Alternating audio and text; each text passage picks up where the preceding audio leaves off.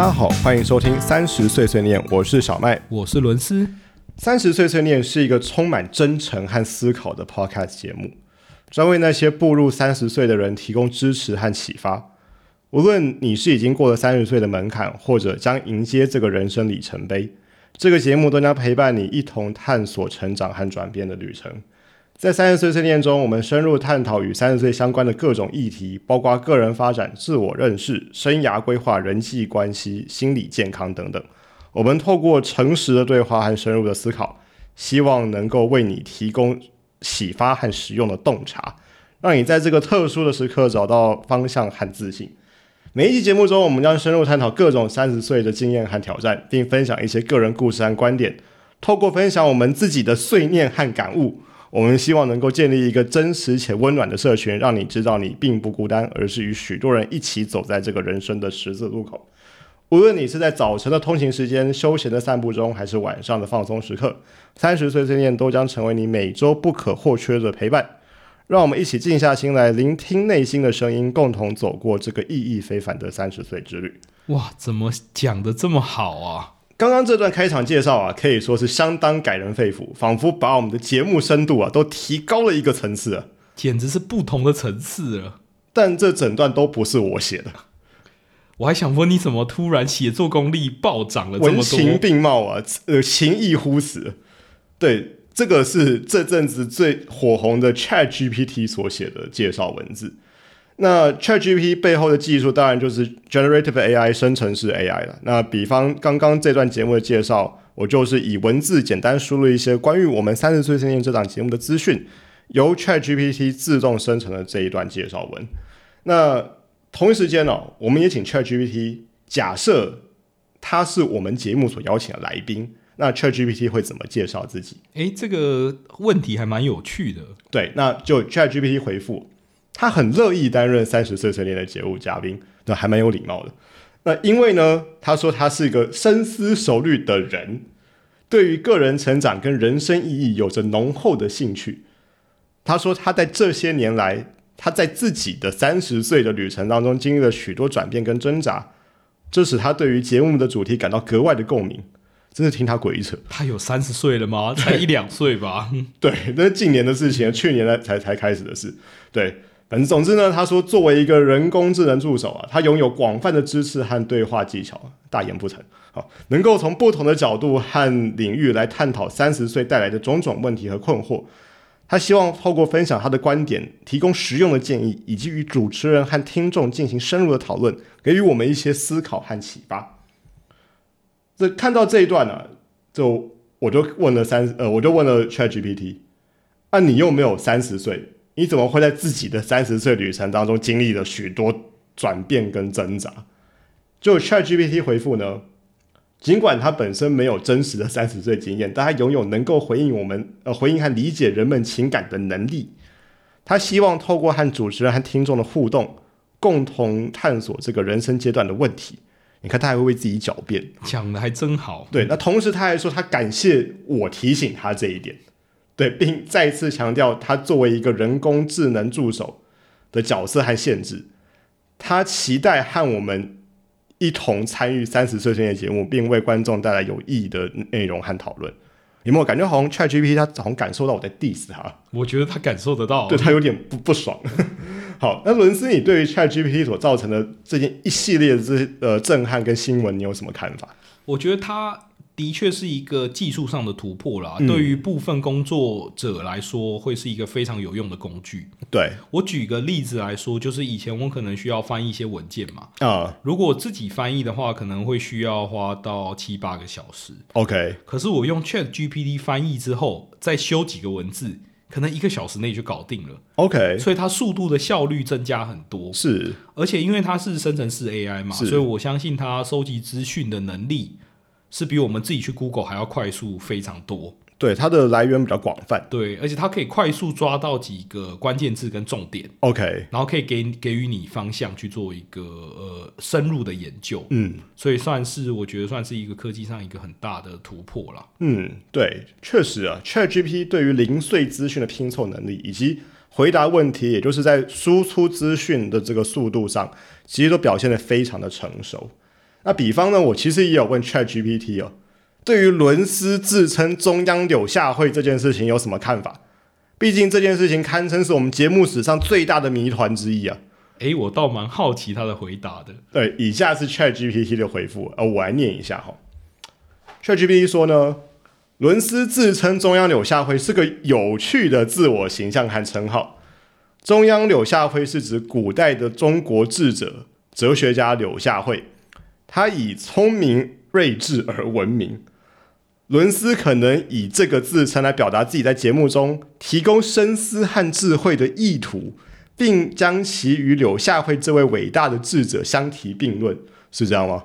没错，完全正确。这样的自我形象和称号在节目中可以增添轻松和幽默的元素，并让听众对于伦斯的角色有着更加生动和有趣的印象。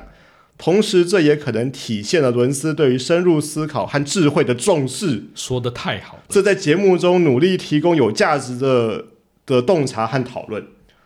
作为听众，我们可以对伦斯的自称保持开放和愉悦的态度，并期待他在节目中带来独特的观点和见解。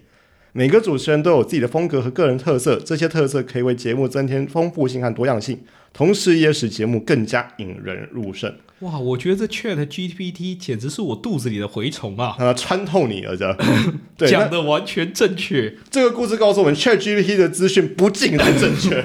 对于是呢，秉持追求真理的精神，我又跟 Chat GPT 说了，伦斯啊，他是想表达自己跟柳下惠一样坐怀不乱啦。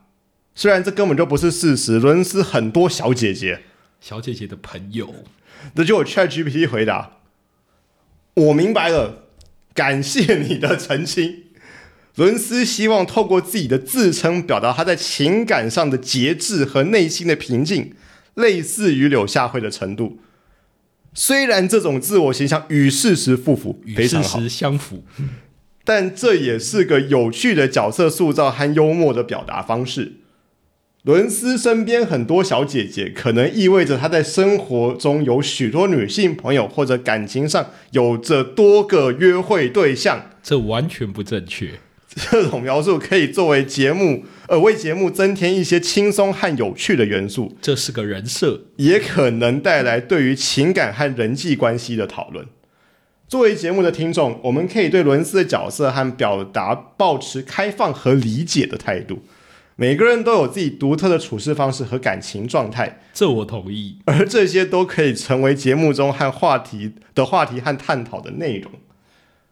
让我们继续享受三十岁线念中伦斯的角色和他带来的有趣和引人入胜的讨论。他会帮你辩解，你 看他都会他为伦斯的这个作为，然后提出一个正确呃。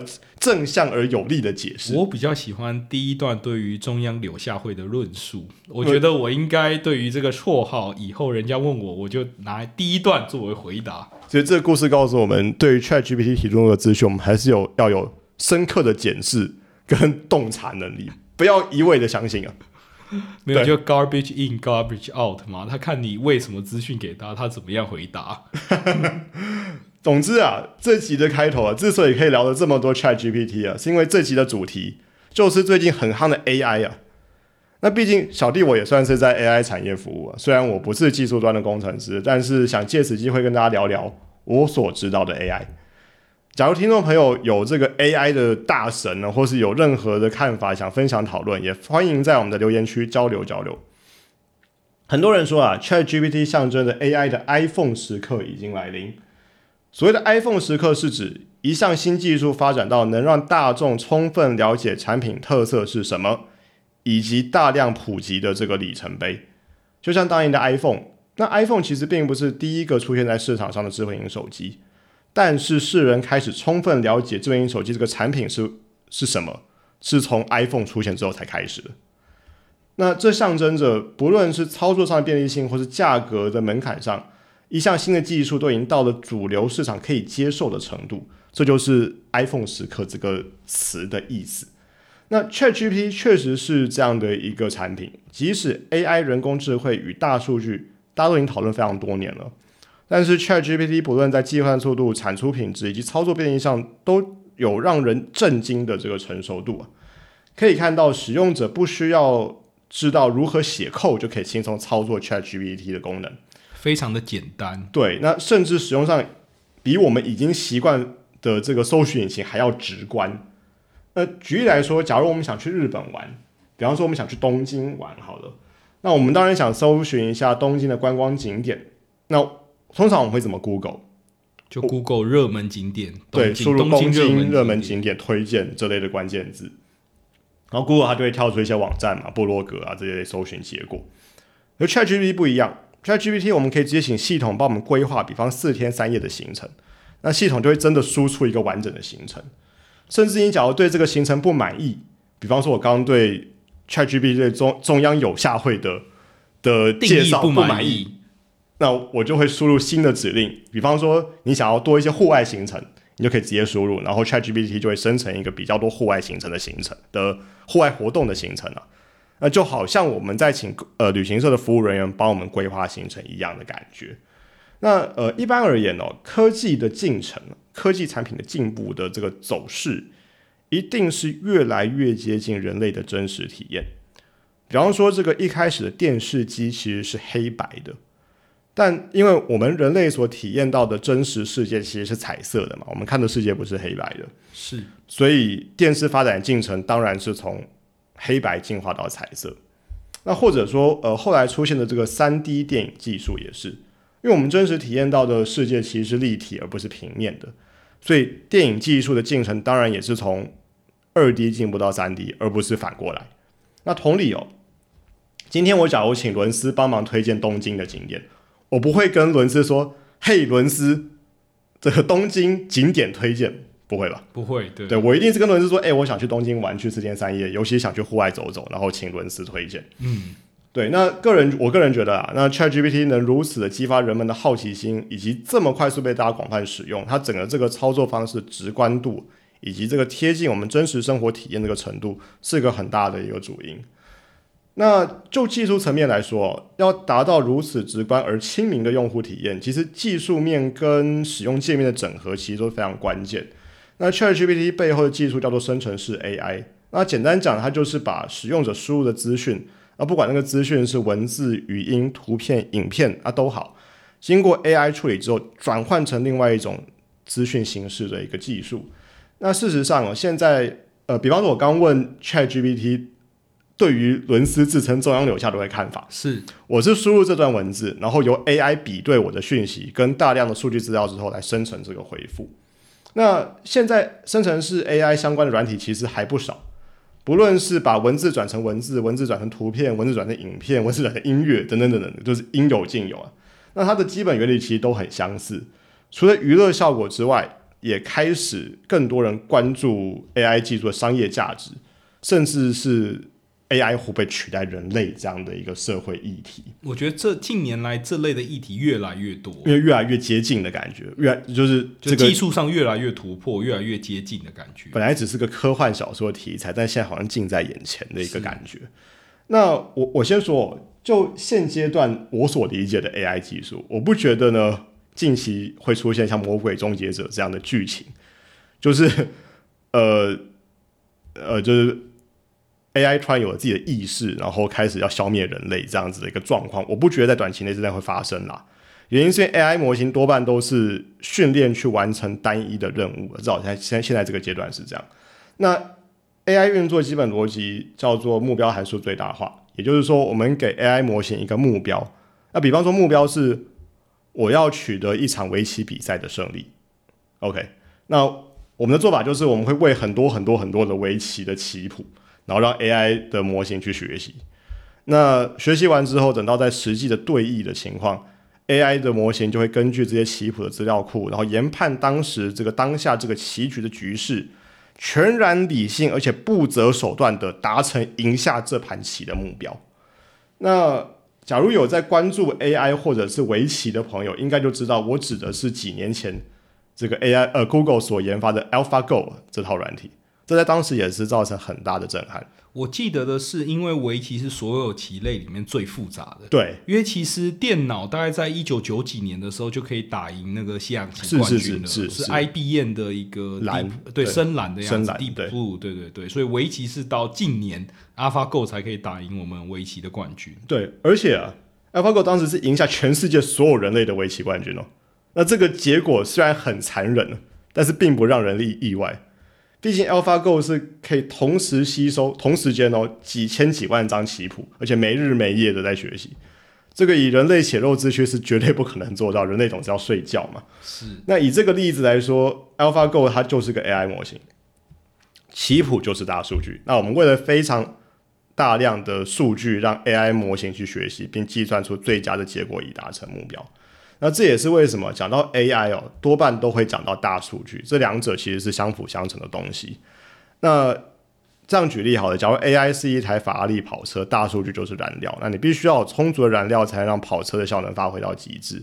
那同理，就是你必须要有足够的数据，才能让 AI 这个超级机器去学习，然后达成你想要它达成的目标。是，那回到刚刚聊到 AI 与人类的关系，我之前看到一个说法，AI 最难模仿的其实是三岁小孩的行为。对，那大家可以试着去想想三岁小孩的行为是什么？对，就无非就是对世界充满原始的好奇，然后会有很随机的情绪或行为反应。但这个对 AI 来说是非常非常非常难以模仿的，因为这无法数据化让 AI 学习嘛。那甚至我形容哦，要让 AI 下围棋下赢人类世界冠军这件事情还相对容易，至少远远要比模仿三岁小孩容易得多。因为它是有规则可循的，围是棋是有规则的。是，那这也是为什么我认为要达到很多科幻电影里头那种全知机器人，其实还要相当的时间呢。毕竟 AI 还需要不少的重大技术突破，才有可能做到人类般的情感、情绪感知。呃，之前我还记得有个新闻说，有个美国的小孩，他问 Alexa，Alexa 是亚马逊的语音助理产品，对，是那他想要玩一些刺激的游戏，就 Alexa 要他拿一只金属汤匙塞到插座里面试试看。那这则新闻出来之后，当然就引发很多阴谋论，说 AI 准备要消灭人类了。但其实 AI 是没有道德观的。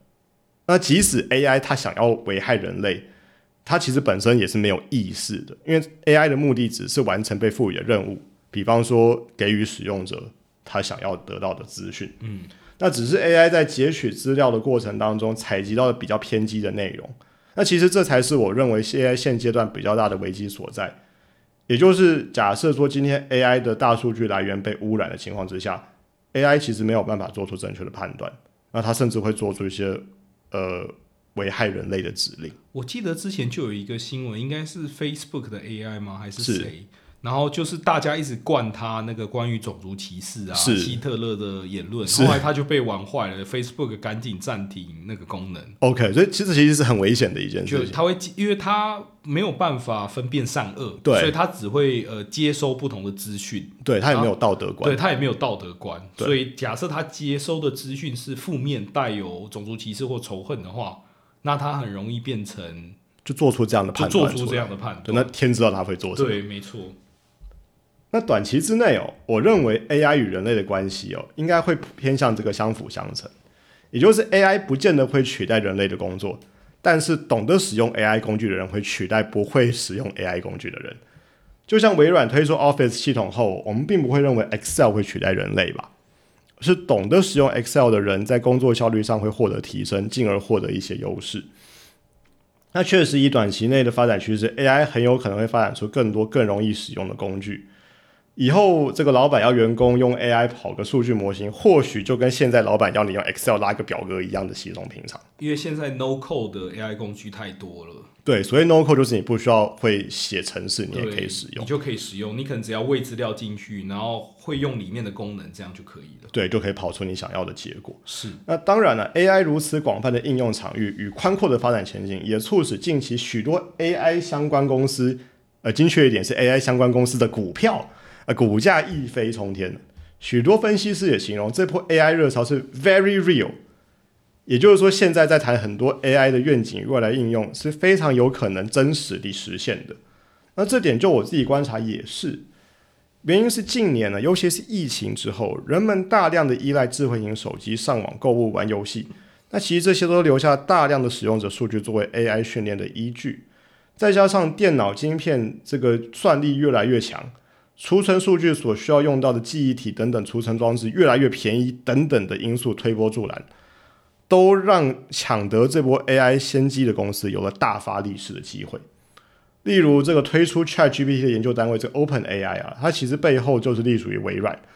那甚至微软也把 ChatGPT 相关的功能应用到旗下的搜索引擎 Bing 上面。这被认为是 Google 搜索引擎统治市场这么多年以来第一次遭遇到强大的竞争对手啊。而各位要知道啊，在这之前，Bing 这个搜索引擎啊，被使用的机会其实真的不是很多，市占率其实蛮低，很少人用吧？对。那之前有个笑话说，Bing 啊。，Bing 这个搜寻引擎，它的搜寻排名第一名的关键字是 Google，原因是因为多数人呢只会在 PC 第一次上网的时候登录到 Bing，然后搜寻到 Google 就会把 Google 当成预设的浏览器，然后就再也不会使用 Bing 了。非常合理。对，等同 Bing 是一个用来搜寻其他搜寻引擎的搜寻引擎。那后续这个 Google 独霸的局面是否被撼动了？呃，值得我们观察。那当然都讲到股票了。当然要提一下近期 AI 领域甚至所有股票的当红炸子鸡 NVIDIA 辉达。我第一次开始关注这间公司是几年前比特币飙涨的时候，当时因为挖矿机会需要使用到高阶的显卡，而 NVIDIA 几乎是垄断了高阶显卡的市场。那现在呢，AI 运算因为需要大量的高阶 GPU 晶片，所以又把 NVIDIA 推上了另一个顶峰。那这个走势与智慧型手机刚开始风行的时候，其实非常非常的相似。没错，对，智慧型手机开始被主流市场接受后，第一个受惠的也是手机晶片的制造商，比方说 Qualcomm 跟 Intel。那这就是所谓市场上提到的这个硬体先行的道理。那或许你会问，NVIDIA 现在股票已经那么高了，那从脉络来看，AI 下一波的受惠者会是谁？呃，智慧型手机当时的情况是哦，第二波受惠的公司是。它的产品可以把新技术送到用户手上的公司，那以智能手机来说，就是 iPhone。那所以 Apple 是第二波最高的受益者，合理。那第三波则是软体的应用，那以手机来说，就是 App 相关的应用的这这些公司。那回到 AI 来说的话，因为呃，这个用户一般来说要搭配云端储存服务来使用 AI，同时也把云端作为这个存取跟整理数据的界面。所以几家有提供云端服务的公司，比如说亚马逊、微软、Google，我认为其实都可以关注一下。三大公有云公司。对，那只是目前因为云端就是处在上述这三家真的三家分立的局面，那谁也谁也无法干掉谁，所以它可能不会像 NVIDIA 现在出现这个有点垄断市场的这个局面，毕竟三家是互相牵制的状态。那另外一些 AI 应用啊，甚至记忆体制造，或是智能手机如何升级硬体的应用，未来能否跑得动 AI back 的这些软体的这些升级呢？我想未来这都是趋势跟市场上所关注的这些议题所在了。啊，以上不负责任推测啊，就如有雷同，那就雷同。嗯嗯，对。那身为一个其实，在新创领域待了一段时间的人，我想跟大家分享，对于 AI 或是任何新东西或新技术，我认为，即使你感到怀疑，甚至不接受、不认同，起码，起码我们可以保持一个开放的心态，去了解一下这个新东西是什么都好。那等到你稍微了解之后，只要你还是怀疑、还是不接受、还是不认同，这也还不迟嘛。但我的意思是说，假如一开始就把自己跟这些新东西这个隔绝封锁起来，其实这是一个比较可惜的。那就像前一阵子 NVIDIA CEO 黄仁勋先生在台大演说提到的 “Run, don't walk”，无独有偶，另外一间晶片公司 AMD 的 CEO 这个苏姿峰也在呃清大的演讲提到 “Run towards problems, not walk but run”，与大家共勉。AI 的时代，你各位跑起来！哇，非常好的结论。哎，今天节目先到这边，感谢大家收听，我是小麦，我是伦斯，我们下期节目再见，谢谢，拜拜，谢谢大家。